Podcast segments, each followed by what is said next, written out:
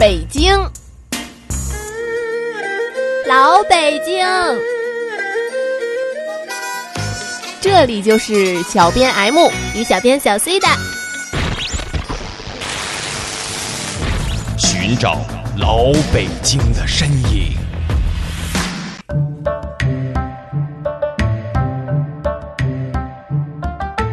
你说就这北京的私家园林吧，有名的真心不少。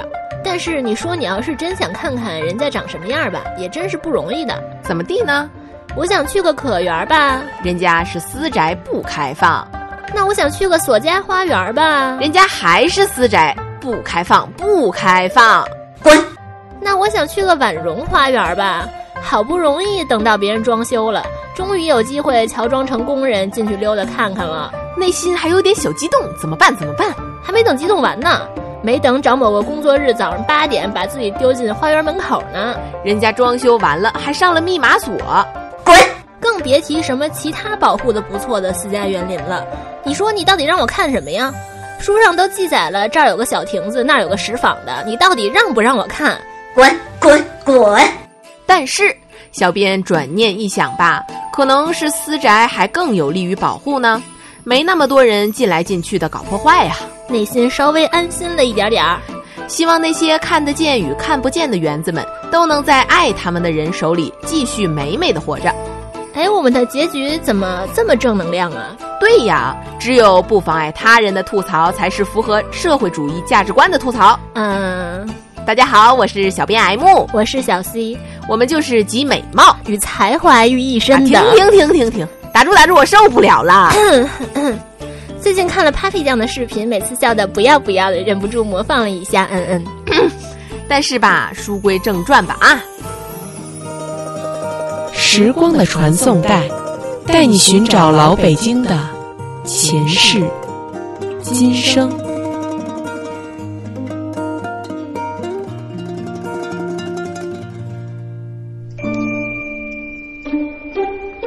在某年某月的某一天，小编就在新鲜胡同里溜达呢。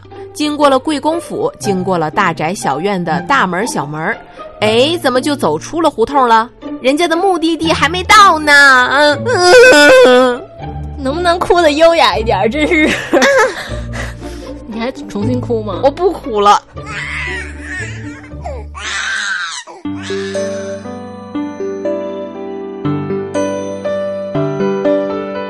往前那么一走，哎，那么一拐，就到了红岩胡同，原名叫做苦水井的地方。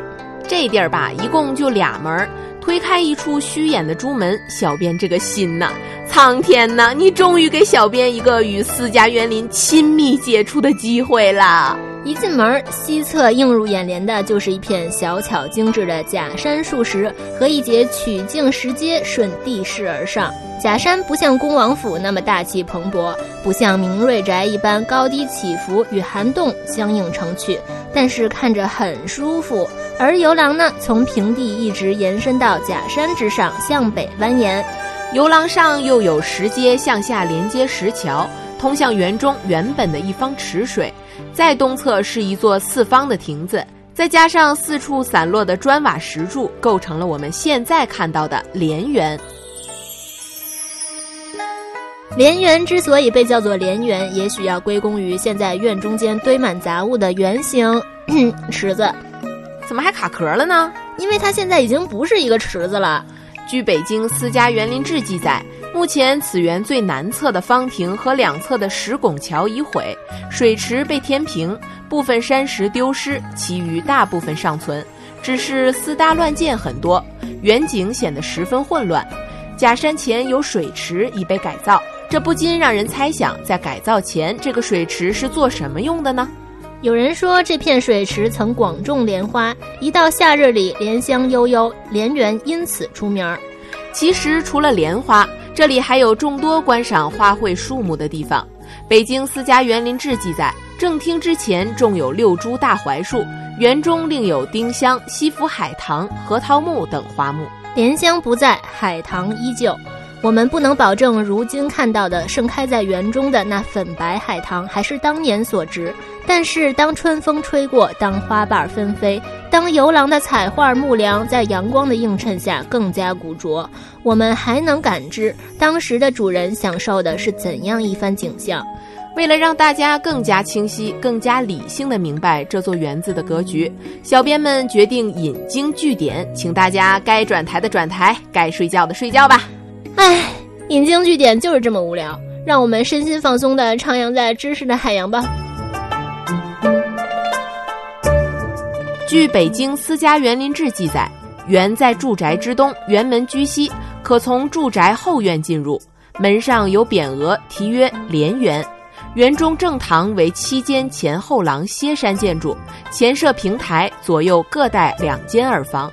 全园以游廊环绕，东南隅设有大型假山，游廊也渐次升高，于南侧建方亭一座，与正厅遥遥相对。西部辟曲池。自西北山石处发端，蜿蜒于游廊之下，一直汇向东南收口。西上构石拱桥一座，于西廊处建八角亭和方亭各一，两者紧靠，凸于水上，颇有画舫之意。西南位置还有一座方亭，居于散落山石之间。根据二零零五年出版的《东华图志》所记载的园子当时规模来看，园南侧的方亭已经不见了踪影。你等啥呢？我等你念《东华图志》呢。为啥老让我念？我要罢工！你怎么不说话呀？哎，啊，行行行，我念还不行吗？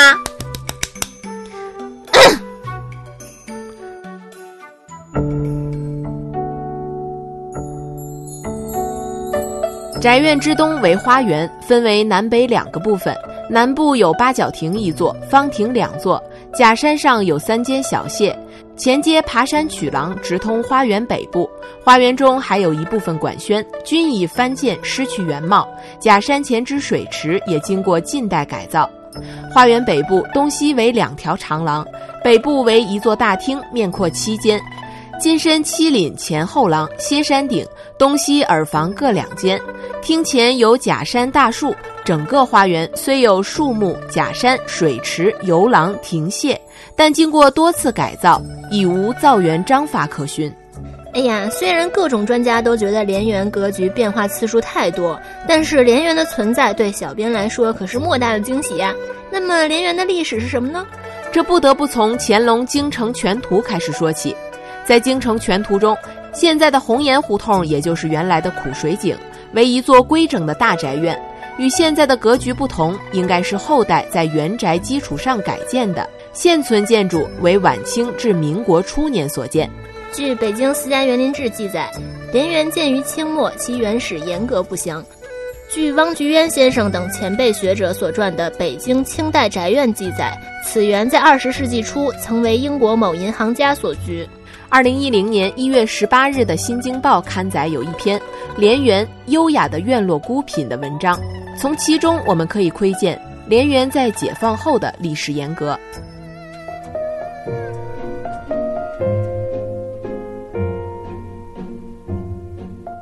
据老住户回忆，莲园在解放前曾是四通银行董事长的宅地，解放后这里曾是全国总工会为苏联专家准备的招待所。后来招待所停用，十九号交给了中宣部使用，而十七号则交给了交通部使用。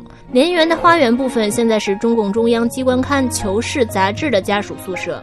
莲园的宅地之第二进院落，曾是《红旗》杂志的一个研究室的办公地点，原来为《红旗》杂志副主编官封的住所。